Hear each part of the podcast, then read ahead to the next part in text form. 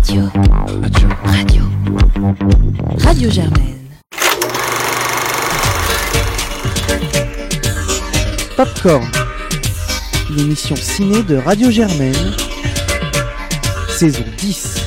Scene one, Apple, take one. Bonsoir à tous, vous écoutez Popcorn et c'est la huitième émission de notre dixième saison. Euh, ce soir j'ai en ma compagnie Charles, Bonsoir, pour qui c'est la première émission, bienvenue. Merci. Euh, Emma, Bonsoir. Camille, Bonsoir. Clara Bonsoir. et Tristan qui est aussi nouveau venu. Euh, ce soir au programme de Jolis Voyages puisque nous allons euh, démarrer euh, dans la campagne italienne avant de nous rendre dans un hôtel miteux aux États-Unis et de nous envoyer en l'air dans l'espace avec Claire Denis. Donc on va voir d'abord Heureux comme Lazzaro, euh, le nouveau film de Alice Rohrwacher, puis on passera à Saltan à l'hôtel El Royal de Drew Goddard et on finira donc par High Life de Claire Denis.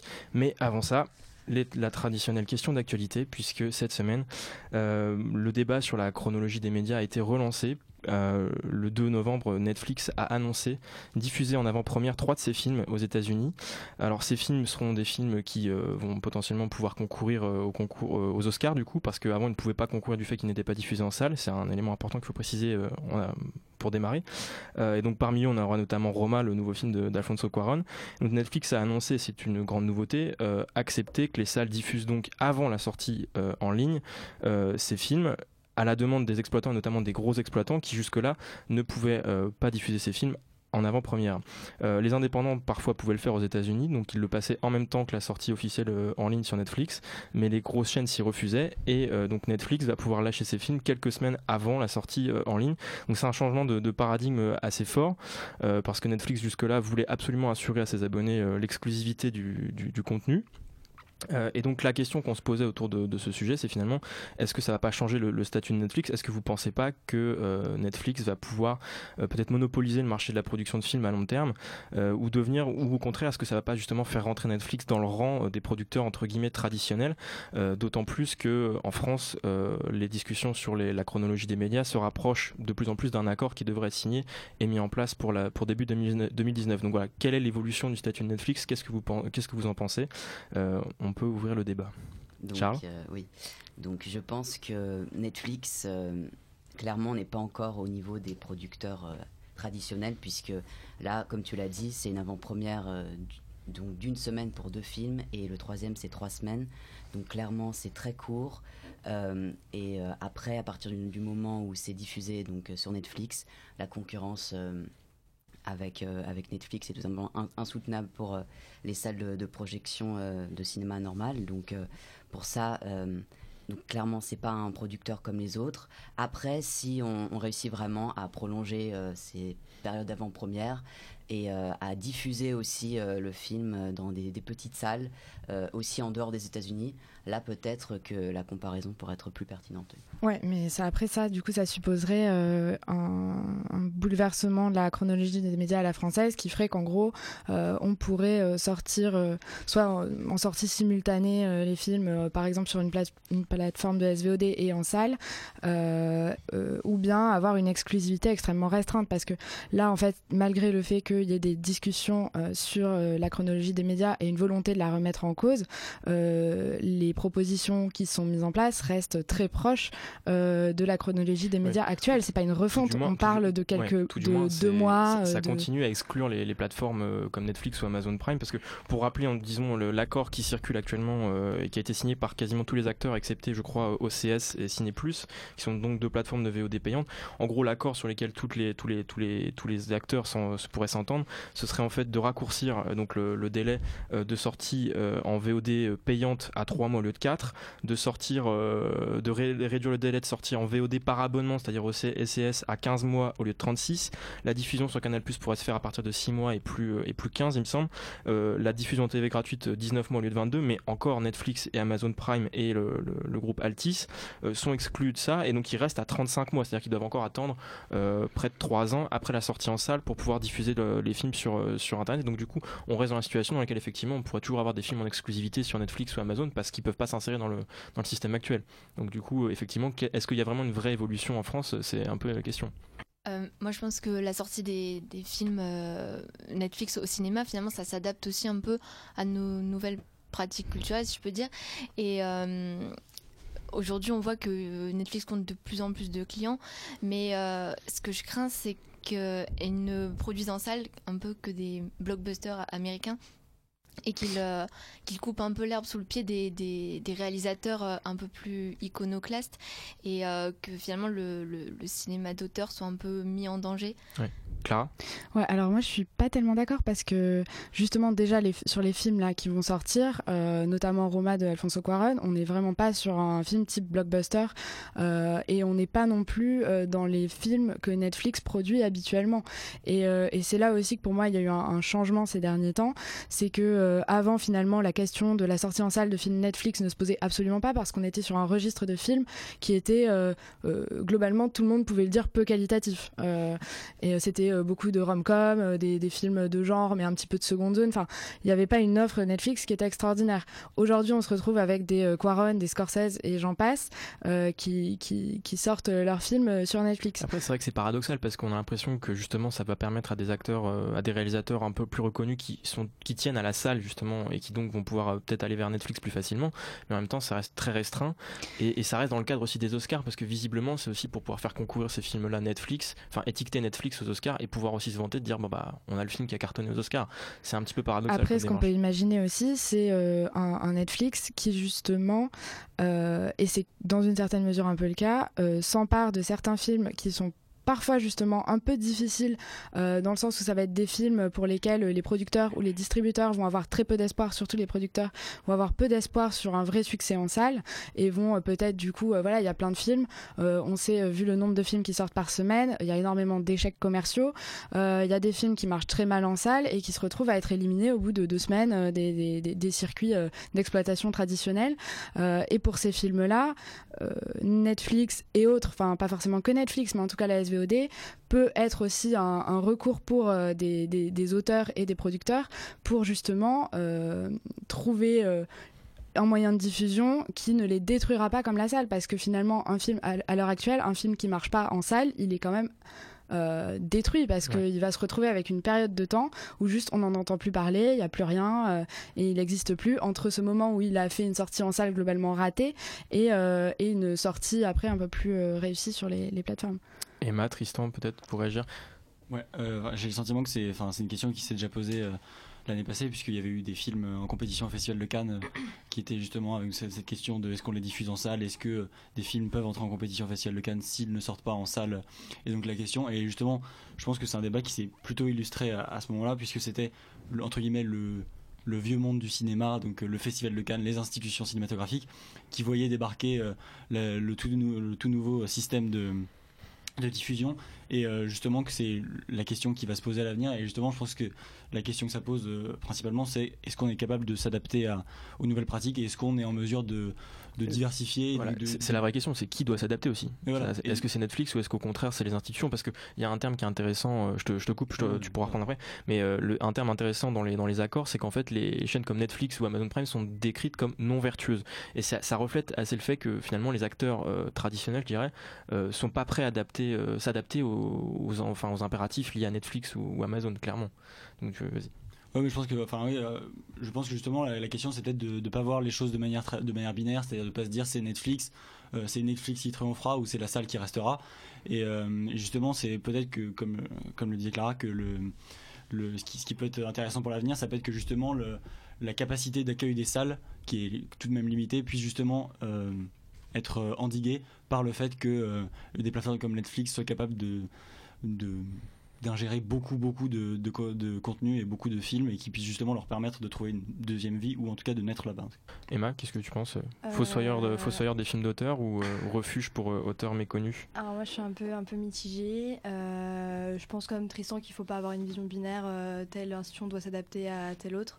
Euh, mais je pense qu'il faut quand même réglementer la chose dans le sens où pour moi c'est important que les gens continuent à aller au cinéma et que donc tout comme pour les plateformes VOD il faut imposer un, délai euh, entre la diffusion sur Netflix et la diffusion sur euh, la diffusion en salle. Après, je suis d'accord avec Lara dans le sens où je pense que euh, la diffusion sur des plateformes comme ça peut peut-être encourager le visionnage de, films qui auraient eu des sorties en salle un peu moins, un peu moins réussies que d'autres.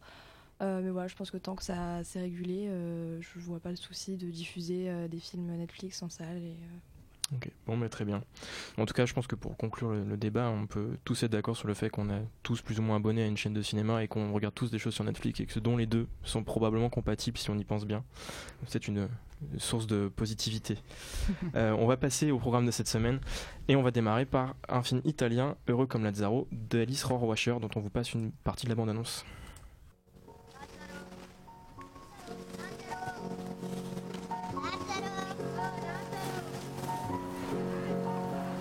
Lupo non lupo, i capponi mancano. E così anche per questo mese il debito aumenta. Anche questo mese siamo lavorato per niente. Gli esseri umani sono come bestie animali. Io sfrutto loro e loro sfruttano quel pover'uomo. Et Tristan, c'est toi qui nous présente le film. Oui, donc euh, Heureux comme Lazzaro, c'est un film italien donc, réalisé par euh, Alice Rohrwacher qui avait euh, précédemment euh, dirigé Les Merveilles et donc qui en l'occurrence a obtenu le, prix du scénario au Festival de Cannes.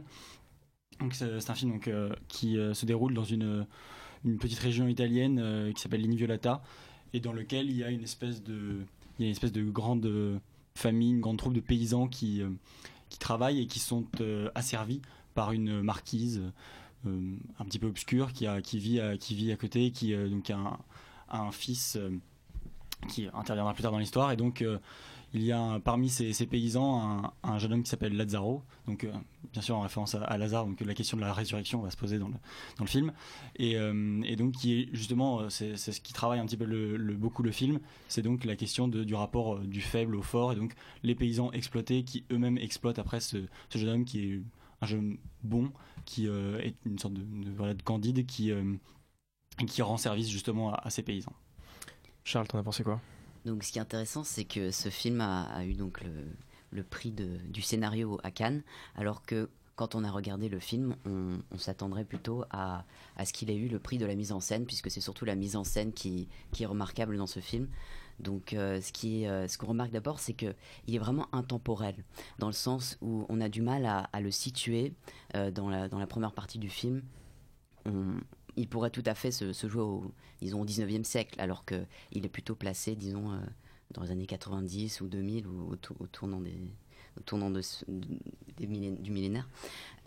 Et donc, aussi, cette utilisation de, de la pellicule Super 16 de Super 16 mm pour tourner le film est assez intéressante parce que du coup elle donne un côté vintage aussi au film euh, avec euh, des, un format au coin arrondi et des couleurs euh, un peu jaunâtres qui rappellent aussi les couleurs qui étaient utilisées dans Call Me By Your Name le film de Luca Guadagnino qui était sorti l'année dernière.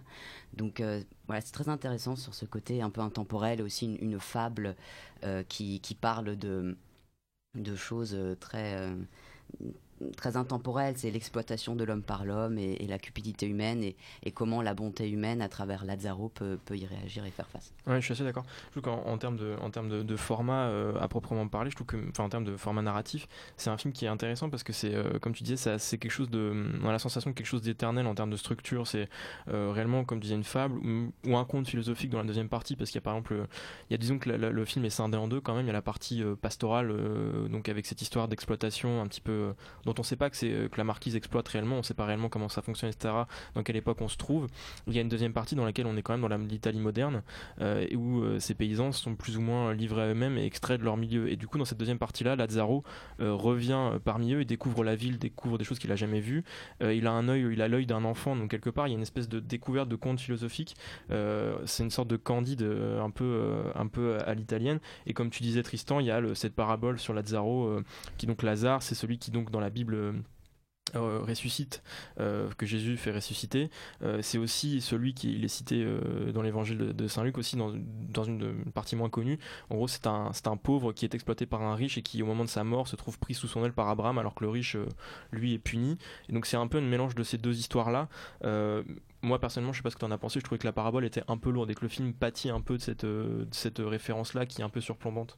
Ouais, bah, je, suis, d'accord. Bah, déjà, je suis, totalement d'accord sur la question du prix qu'il a reçu à Cannes, euh, du scénario, et donc, euh, sur le fait que c'est essentiellement la mise en scène qui est marquante quand on, sort de ce film, qui est, parfois assez splendide. Voilà, il y a une image qui est, euh, qui est très travaillée.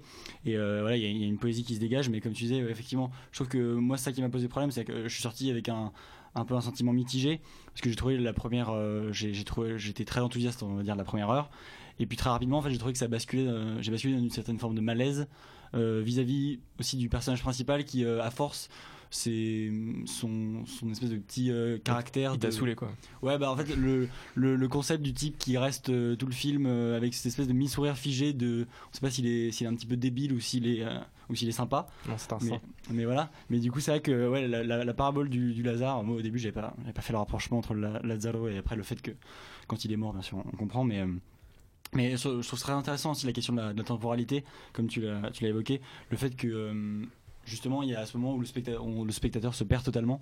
C'est-à-dire que moi, enfin vraiment, quand euh, il, euh, il, ressuscite et que donc euh, on se retrouve dans une Italie moderne et qu'il y a un personnage très jeune qui a vieilli, lui qui n'a absolument pas changé, je trouve ça très intéressant justement la notion de la part fantastique. Par, par, rapport au personnage principal, justement, ce qui est intéressant, donc vous avez parlé de religion et c'est vraiment le film a vraiment un côté religieux, alors que euh, j'ai lu une interview de Alice euh, Rohrwacher où elle dit clairement que euh, son but c'était pas de, film, de faire un film religieux, mais de parler d'autres formes de spiritualité. Mais, mais clairement, Lazzaro c'est un personnage christique. Euh, il, il est en fait, c'est vraiment le point d'ancrage narratif du film. Du début à la fin, il ne change pas, il, il reste toujours le caractère est égal et, et c'est lui en fait, c'est son regard qui interprète les événements de lui. Donc ça, c'est intéressant.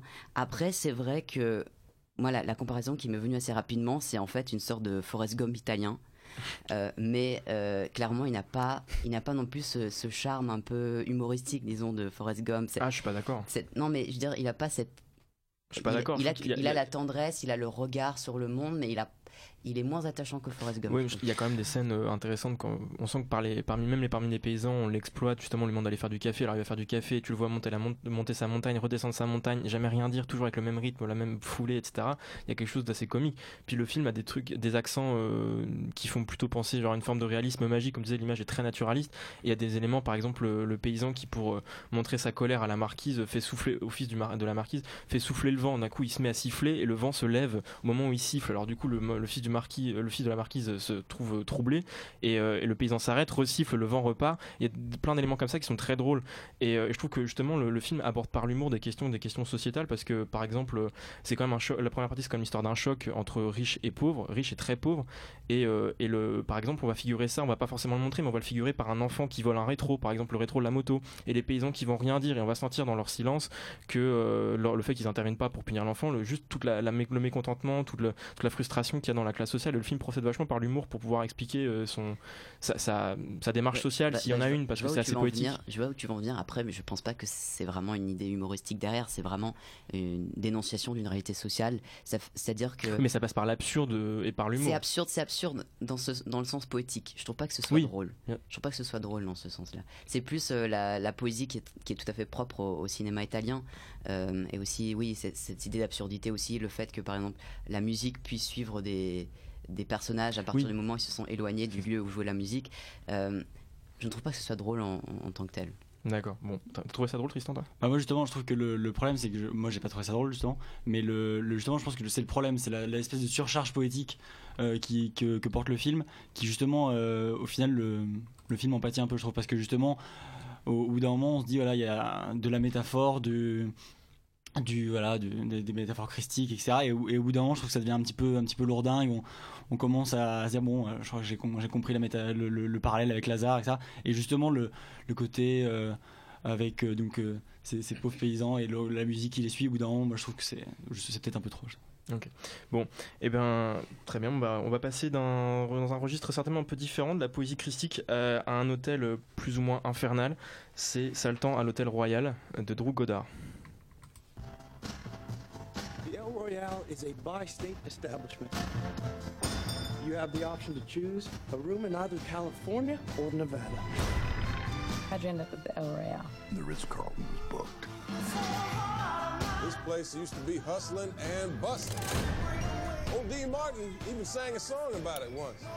This is not a place for a priest, Father. You shouldn't be here. We might need to work on your sales pitch, son. the El Royale, no place for a priest.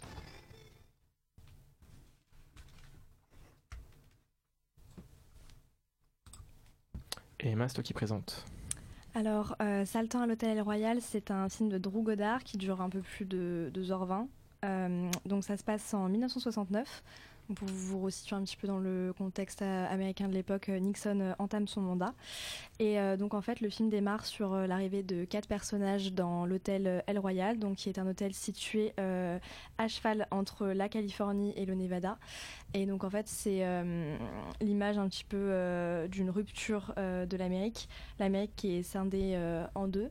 Euh, et donc euh, les quatre personnages arrivent à l'hôtel El Royal, euh, rencontrent le, groom, la personne qui les accueille, et de là le film va aller de, rebondissement en rebondissement et de surprise en surprise.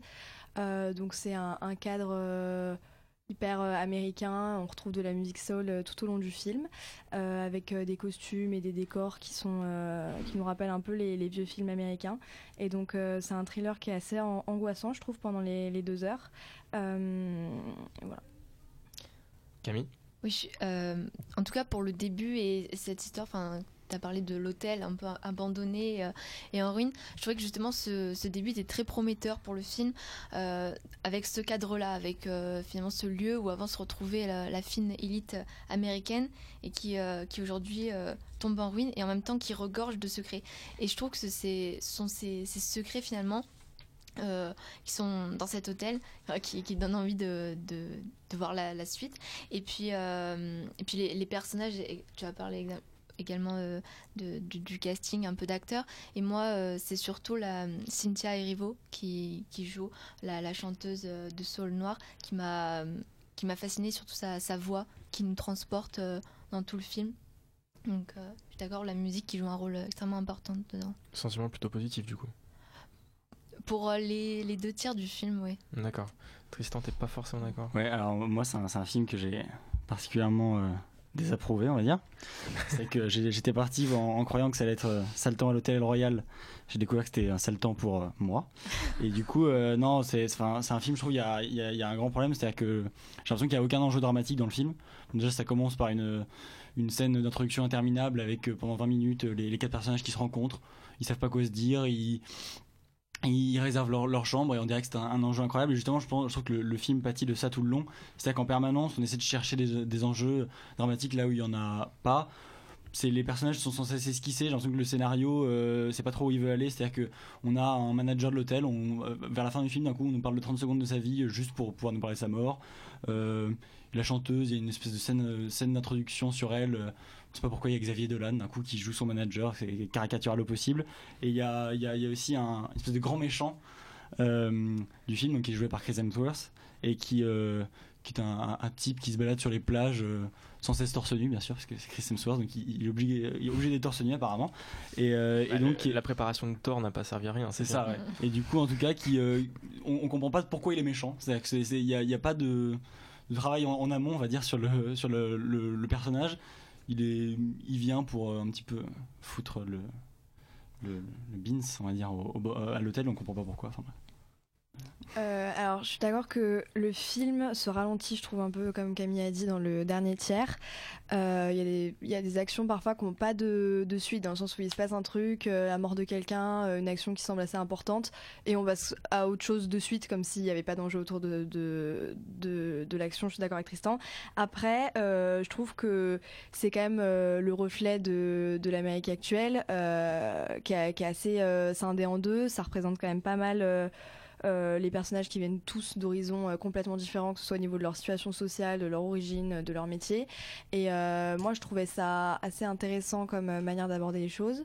Ça m'a un peu rappelé aussi le film euh, Les Huit Salopards de Quentin Tarantino, bon, en moins bien quand même, mais, euh, mais moi j'ai bien aimé l'ambiance du film. euh, Par quels aspects ça t'a rappelé Tarantino? Euh, bah, c'est un peu le, les huit salopards, c'est un peu le- la même chose de- des gens qui, qui se connaissent pas ou qui ne croient ne pas se connaître et qui se retrouvent en fait tous enfermés, euh, pas dans un hôtel dans le cas des huit salopards et qui s'entretuent. Et moi j'ai bien aimé, ça m'a rappelé Tarantino, euh, même s'il y a un peu des longueurs sur la fin quand même. Oui, des longueurs sur la fin, mais je trouve tout de même que les actions qui s'enchaînent euh, au début, avec, c'est, comme tu as dit, une violence qui est assez brutale et qui, qui justement ne. Enfin, qui permet d'enchaîner rap- rapidement les événements au début. Et euh, moi je te, rejoins sur, euh, sur le casting d'acteurs. A finalement ce, ce mélange euh, avec euh, à la fois un prêtre, un, gourou, une chanteuse. J'ai trouvé que c'était intéressant que tous ces personnages se, se retrouvent à l'hôtel et qui ont chacun un, secret finalement. Bah, moi, justement, je, voudrais, revenir sur ce qu'a dit Emma par rapport à, donc, au parallèle euh, pour les huit salopards, parce que j'y avais pensé aussi évidemment. Mais justement, je trouve que c'est justement là que le, film est un problème. C'est que justement, The Hateful Eight, c'était huit, huit personnages qui se retrouvaient dans, une, auberge et qui au début croyaient ne pas se connaître, mais qui en vérité, il y avait tout un mécanisme, il y avait tout un, scénario qui s'articulait autour avec en vérité beaucoup de problématiques et des histoires qui, étaient en tiroir les unes avec les autres. Et justement, tout le problème de, ce film, tout le problème de, de Saltan à l'hôtel El Royal, c'est justement que là, il n'y a rien qui s'articule autour, c'est vraiment le pur fruit du hasard. Et euh, bah, les, les gens vont mourir pour aucune raison. Il y a un, un agent secret euh, qui est là. On- il, appelle d'un coup son, son responsable euh, en nous, en nous parlant du fait qu'il a une mission très secrète, mais il, il meurt sans, sans, sans- sans qu'on sache quelle mission secrète il avait. Voilà. C'est le, mystère, ça, non? C'est le mystère, c'est ça peut aussi ça peut être le manque d'inspiration du scénariste, mais après c'est la vision de chacun. Voilà. Bon, eh ben, très bien. Eh ben, on laissera les auditeurs euh, juger euh, si oui ou non cet hôtel El Royal est miteux ou pas. Euh, on va passer, quant à nous, à notre dernier film de la soirée, qui est High Life de Claire Denis, dont on vous passe une partie de la bande-annonce.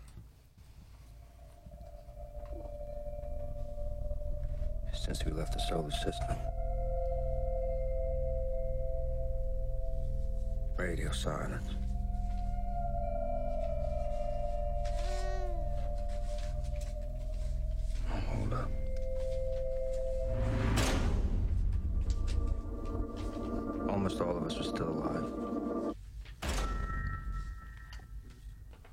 Clara, c'est toi qui nous présente le film? Oui, alors c'est le retour de Claire Denis euh, après la catastrophe euh, intergalactique qui était un beau soleil intérieur. Enfin, à- mes yeux en tout cas. Euh, et, euh, et donc là, euh, un film qui a été pour ma part et pour beaucoup vraiment très attendu. Le casting, on a quand même Robert Pattinson, Juliette Binoche. C'est euh, deux grands maintenant qui, euh, qui, qui étaient dans, dans, le film d'une grande réalisatrice aussi. C'est un film qui se passe dans l'espace. Donc pour euh, pitcher rapidement, c'est Robert Pattinson qui est le, donc le, héros du film, enfin le héros, le personnage principal, qui est un condamné. Alors on ne sait pas si c'est à perpétuité ou juste à plusieurs années de prison. En tout cas, un criminel, on va dire, qui est rassemblé avec d'autres criminels qui ont été en fait dans un, dans un futur Um. Plus ou moins euh, lointain, euh, rassemblés pour être envoyés euh, comme euh, cobayes dans l'espace pour, pour mener à bien une mission scientifique qui est simplement en gros d'envoyer un, vaisseau spatial dans l'espace à la vitesse de la lumière jusqu'à ce qu'il arrive dans un trou noir. On comprend que c'est plus ou moins peut-être un prétexte pour simplement se débarrasser de, de, de, de- de criminels dans un monde où, qui sait, les prisons sont surpeuplées. Mais en tout cas, on, a, on a donc voilà, un petit équipage qui se dirige vers un... pff, Ouais, il n'y a, pas- y a pas vraiment de but. euh, et c'est aussi de là que... C'est que- compliqué à résumer. Oui, c'est ça. C'est c'est un peu compliqué parce que finalement le, le- le film est complètement euh, basé sur un, sur un rien, euh, qui est que c'est des personnages qui vivent au jour le jour euh, dans un monde qui est sans but, qui est sans espoir, qui est complètement vide de toute intention. Et, et je vais, je vais peut-être pas continuer à donner mon avis, mais J'allais démarrer là-dessus parce que c'est vrai que c'est le point de départ du film. C'est c'est un petit peu l'incertitude en fait sur, sur, sur ces personnages. En fait, on sait rien d'eux. Alors que pour pour le coup, le scénario est quand même particulier parce que c'est vrai que c'est euh, on est assez loin de la loi Taubira. On envoie des criminels, des condamnés à mort dans l'espace pour être des cobayes. Donc on, on s'attend à savoir dans un huis clos à ce qu'ils discutent, à ce qu'on sache d'où ils viennent, où ils vont, à ce qu'il y ait des intentions, à ce qu'on leur donne presque, je sais pas, une, une intention même transcendante, etc. En réalité, on n'en sait rien du tout. Ils discutent quasiment pas. Le film ne procède que par voix off quasiment. Et c'est très particulier parce que du coup, l'atmosphère, moi, enfin moi personnellement, euh, j'ai trouvé ça hyper étouffant et ça, ça, m'arrive rarement parce que typiquement, par exemple, dernièrement dans les films dans l'espace, il y avait, il y avait First Man qui avait pas mal de, scènes dans l'espace et j'étais pas du tout étouffé. Et là, je sais pas pourquoi, le huis clos a vraiment fonctionné parce qu'on a très peu d'informations. Ça rend les choses très troublantes. Par rapport au huis clos, je ne suis absolument pas d'accord.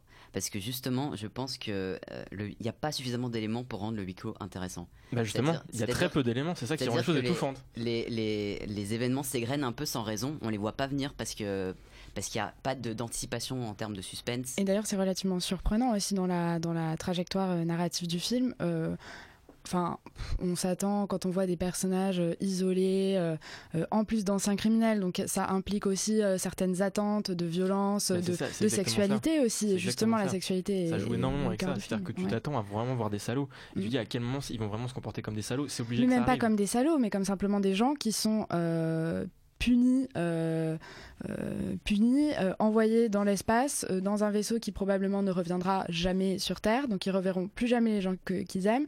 Ils sont, ils vivent tous ensemble dans un espace restreint, dans des espèces de dortoirs. Je veux dire, il y a un, il y a un espèce d'effet naturel de, de, de- de violence qui va être déchaîné par ce- cette proximité et à la fois cet isolement par rapport au reste du monde. Et tout ça est assez déceptif, enfin, au sens où on s'attend à plein de choses et finalement toutes ces choses-là arrivent euh, ou n'arrivent pas ou arrivent beaucoup plus tard que prévu et, ça crée euh, quelque chose de très troublant. Bah moi j'ai trouvé justement il y avait une dimension justement incontrôlable et un petit peu euh, un petit peu euh, imprévisible. De scène en scène je savais absolument pas quel personnage allait déraper. Ça, ça dérape quand même assez clairement dans le, pendant le film quand même. Il y a des éléments qui sont quand même assez troublants mais il y a, le film insiste beaucoup sur leur pulsion sexuelle parce que par exemple il y a une chambre dans laquelle ils- en gros ils assouvissent leurs besoins euh, naturels. Oui, parce que Euh, ouais, peut-être ça, ça manquait un petit peu au, au pitch, mais le rôle de Juliette Binoche, c'est celui d'une scientifique complètement malsaine, enfin malveillante. Qui a tué sa famille, Et elle, oui, coup, oui, et qui et qui essaye désespérément de faire grandir euh, des bébés dans l'espace. Donc euh, en, en, en- en recueillant euh, euh, le sperme des hommes qui sont envoyés dans l'espace et en euh, le, le et en le en fécondant les ovules des femmes qui sont du coup euh, elles aussi euh, dans dans l'espace pour euh, créer ce bébé euh, magique euh, qui naîtra dans l'espace, chose euh, qui est euh, qui est évidemment euh, compliqué parce qu'apparemment il y a compliquée. des radiations qui tuent le- les fœtus au fur et à mesure Donc, Euh, ouais, la- cette, question, cette question de la, de la vie, enfin, ce, ce film est vraiment philosophiquement tourné autour de, de tout ce qui est euh, la, vie, la renaissance, etc. Toute cette, cette, euh, comment dire, cette obsession autour des bébés. Mais je trouve que c'est un peu, comment dire, le film passe à côté, un, un- un peu à côté de son sujet principal, philosophiquement parlant, qui serait plus, je trouve, la, toute cette, une réflexion sur la misanthropie, sur comment les gens, des gens qui vivent ensemble très longtemps dans un, dans un espace confiné finissent par s'entretuer.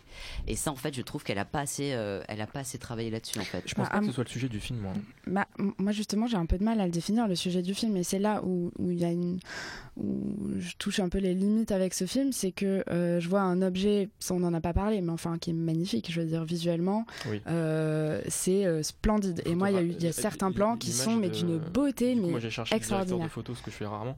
Et il s'agit, en fait, il s'avère que c'est Yorick Lesso qui a travaillé notamment avec Assayas euh, sur Personal Shopper et Sils Maria, qui deux films. Mais étaient alors là, il fait un travail euh, qui est et euh, encore sur euh, plus- Only Lovers Left Alive avec euh, Jim Ouais. Jarmusch. Mais, mais vraiment, là, visuellement et même euh, le, le mixage sonore, il y a quelque chose de- de- d'envoûtant, de, de magique, de- d'assez extraordinaire qu'elle arrive à faire. Et pour moi, malgré tout, ça reste, même si j'étais très enthousiaste à la sortie du film, ça m'a un peu fait penser à, à ces films de festival qu'on voit, on a une très forte impression en en sortant.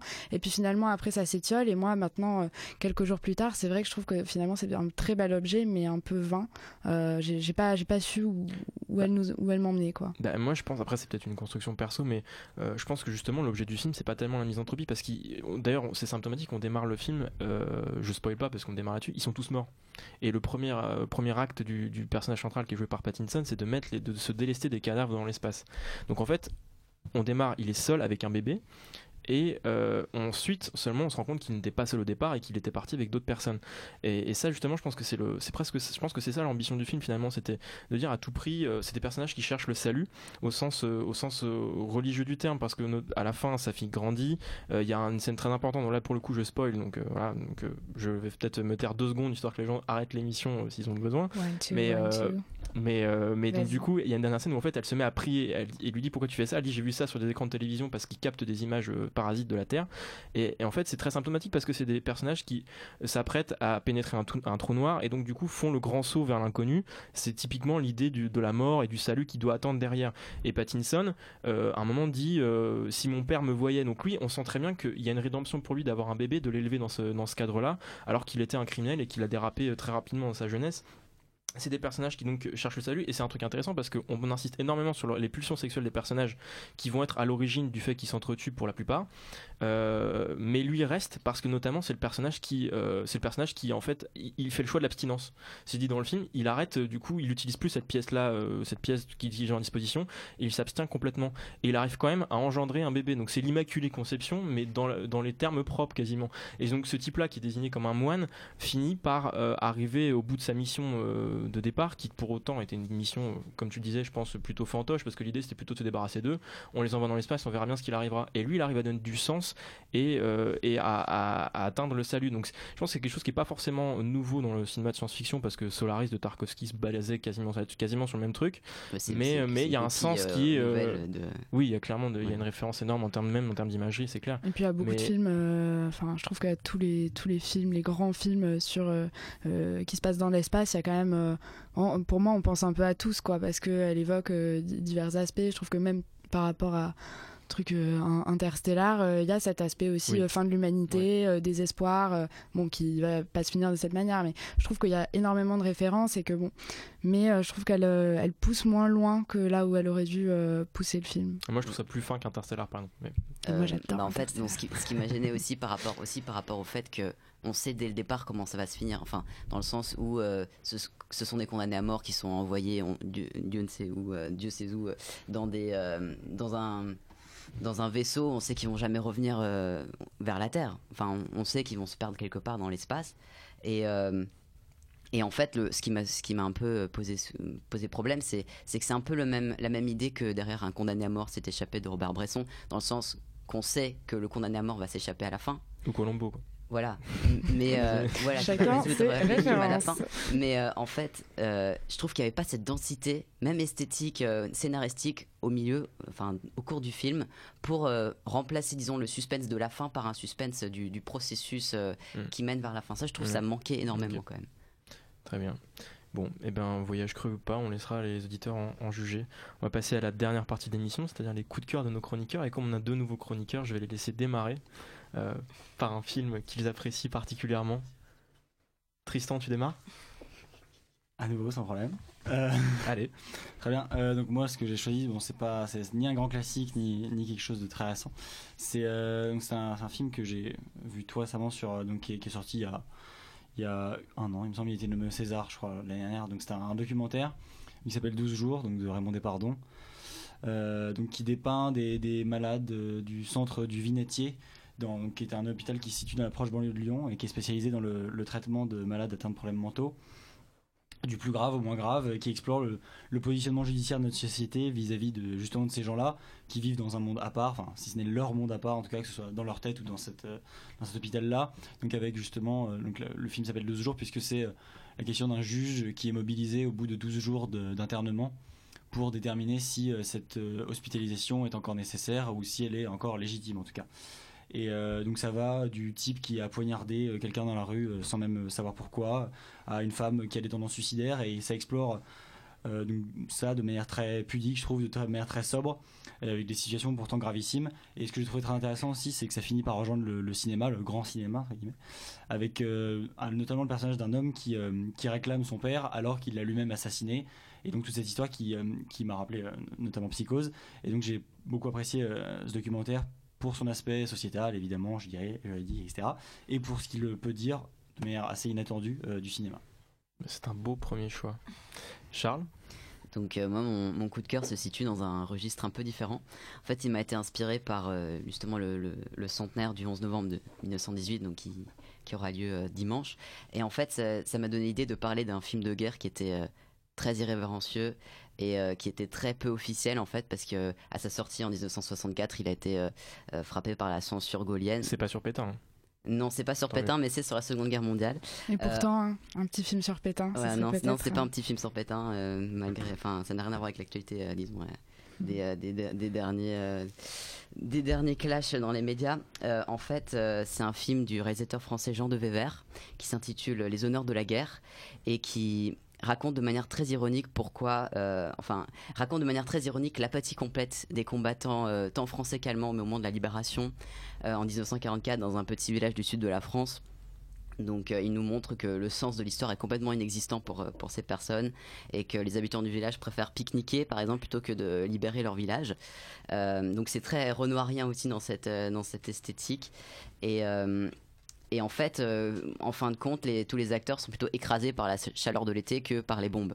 Euh, et donc c'est très intéressant, c'est un éloge de la paresse qui est, qui est vraiment pas... euh, qui est très déplacé. C'est une critique politique à l'époque encore, enfin dans les années 60, c'était vraiment fort de dire que personne n'a résisté. Euh, et c'était un, c'est aussi un chef-d'œuvre esthétique vraiment. Donc euh, pour ceux qui aiment les films contemplatifs, euh, je recommande chaudement ce film. C'est un documentaire ou je sais pas, je sais pas si tu Non, c'est un film, c'est un film. C'est de la fiction. Ok. C'est un film et il est très peu connu parce que, comme je l'ai dit, il était frappé par la censure, donc euh, il Mais est où est-ce vraiment qu'on peut le voir. Pardon Où est-ce qu'on peut le voir Euh, Je pense, euh, je pense sur internet d'abord. Faut- téléchargement illégal donc Euh, non, non, non. J'ai trouvé des, des plateformes un peu obscures de, de, de téléchargement payant. Ok. Mais c'est assez compliqué de le trouver, je, je suis d'accord. Je précise, je précise juste du coup que 12 jours est disponible sur la médiathèque Sciences Po en ligne. Donc euh, pour ceux qui. Ah oui, c'est bien, c'est vrai qu'on en parle pas assez, mais euh, on a accès à pas mal de choses à Sciences Po. Eh ben parfait. Tu peux rappeler juste le, le titre parce que. Les honneurs de la guerre de Jean de Vévert. Très bien. Emma? Alors, euh, je suis allée voir pendant les vacances, donc il y a une petite semaine, euh, l'exposition sur euh, Sergio Leone à la Cinémathèque, euh, qui est très bien. Tu m'as spoilé mon coup de cœur. Ah, je suis Ouais, désolée. Continue, continue, Euh. Donc euh, déjà très bonne exposition, euh, ça m'a aidé vraiment à, à avoir un nouvel aspect du travail de Sergio Leone et du coup bah, je vous réinvite ou invite si c'est pas déjà fait à voir les westerns de Sergio Leone. Donc euh, il était une fois dans l'Ouest par exemple, donc c'est- vraiment la base, la base, la base du western. Voilà, c'est mon coup de cœur. Très bien. Camille? Alors moi mon coup de cœur c'était c'est un, un téléfilm qui est sorti sur TF1 il y a quelques jours. C'est euh, le jour où j'ai brûlé mon cœur, qui raconte euh, l'histoire vraie de Jonathan Destin qui euh, après des, des mois de harcèlement scolaire s'était immolé. Et donc j'ai trouvé que ce film était très poignant parce que il touchait déjà un, un thème d'actualité. En plus cette semaine en- qui de lutte contre le, le harcèlement scolaire. Je pense que c'est important que la télé diffuse euh, ce, ce genre de, de film pour, euh, pour amener à une réflexion, pour que ça touche un, un public plus large. Très bien. Et Clara? Oui, alors euh, moi, c'est une revue. Je crois que j'ai jamais eu l'occasion de dire à quel point j'aimais la 7 obsession. Mais euh, ouais. Et euh, pour moi, c'est vraiment une revue euh, qui est relativement récente. Je crois que ça a peut-être 2-3 ans. Je pense que ça doit avoir 2-3 ans. ouais. Deux ans. Et donc ça sort tous les deux mois et je trouve que c'est toujours extrêmement complet, riche, fourni, divers. C'est ça a pas le défaut des cahiers du cinéma d'être par exemple, je dis les cahiers du cinéma mais ou d'autres d'être très élitiste et en même temps ça a pas non plus les défauts d'autres euh, euh, genre euh, SoFilm qui vont être justement dans un tout autre euh, registre et là il y a vraiment de tout. C'est un vrai magazine de cinéphile euh, génial. Et justement, dans le, dans le numéro de novembre-décembre, il y a tout un dossier sur euh, euh, la chronologie des médias et notamment le, la question de Netflix. je crois que le dossier s'appelle Qu'est-ce qu'une œuvre de cinéma? Donc ça pose vraiment les questions de la diffusion, de la distribution, de, du rôle justement des plateformes de type Netflix, de, de l'avenir des salles, de ce qui est possible de faire. Enfin, il y a aussi beaucoup d'idées pour l'avenir. Il y a des interviews d'acteurs du métier euh, et, euh, et tout ça est vraiment très très fourni et je trouve que ça, ça donne des, à la fois des clés pour comprendre parce que c'est très pédagogique et en même temps euh, vraiment des éléments pour se faire une opinion personnelle et pas seulement à travers trois articles glanés sur, sur internet. Donc c'est très très chouette, euh, c'est pas si cher que ça donc ça vaut le coup. Je vois que tu prépares hyper studieusement les questions d'actualité. Oui, j'achète des, des revues Bravo. pour. euh, ouais. Bravo. Et il y a un super dossier sur Lars von Trier. euh, en tant que fanboy, je pouvais pas m'empêcher de le mentionner. Il y a un magnifique dossier sur Lars, de sur Lars von Trier dans le dernier numéro, il me semble. Et sur avant-dernier. Romer aussi. Oui. En tant que fangirl. Oui, c'est vrai. c'est vrai. Donc c'est vrai, acheter la septième obsession. Euh, moi je vais terminer par un coup de cœur qui donc va compléter le tien Camille euh, sur un film de Sergio Leone justement qui euh, je pense est beaucoup moins beaucoup moins connu que Il était une fois dans l'Ouest ou Le Bon la Brute et le Truand qui s'appelle Et pour quelques dollars de plus. C'est le deuxième volet de la trilogie du dollar. Et je pense qu'en fait, c'est un des films les plus purs que Léon ait fait dans le sens où, où il atteint une certaine forme de, de maestria en termes d'écriture. C'est un film qui est absolument jouissif, qui est plus court que ses films les plus connus et euh, qui, dans lequel on trouve déjà Lee Van Cleef dans le rôle du, euh, colonel Mortimer, euh, homme fragilisé par une affaire familiale sombre, et Clint Eastwood évidemment dans le rôle de l'étranger. et donc les deux vont s'allier pour traquer un criminel El Indio qui veut braquer la plus grosse banque du Texas. Bon bref, une histoire à la Léon, et mais tout vaut surtout par l'aspect narratif des choses parce que tous les personnages sont comme des enfants euh, dans un pays qui est un peu trop grand pour eux. Ça rejoint les débats qu'on a eu récemment sur le film de Jacques Audiard. Pour moi, je pense que Sergio Leone avait déjà tout compris il y a 50 ans et, euh, et c'est un film dans lequel euh, on s'amuse beaucoup. Mais si on y réfléchit beaucoup euh, et un peu plus, on a un point de vue sur l'Amérique qui est assez euh, assez euh, assez acide. Donc revoyez euh, et pour et pour quelques dollars de plus et allez voir l'exposition Léon à la Cinémathèque jusqu'au 27 janvier 2019. Voilà, c'est tout pour ce soir. Euh, Merci euh, d'avoir participé, vous tous. Et merci à vous de nous avoir écoutés. On vous dit à la semaine prochaine et au revoir. Au revoir. Au revoir.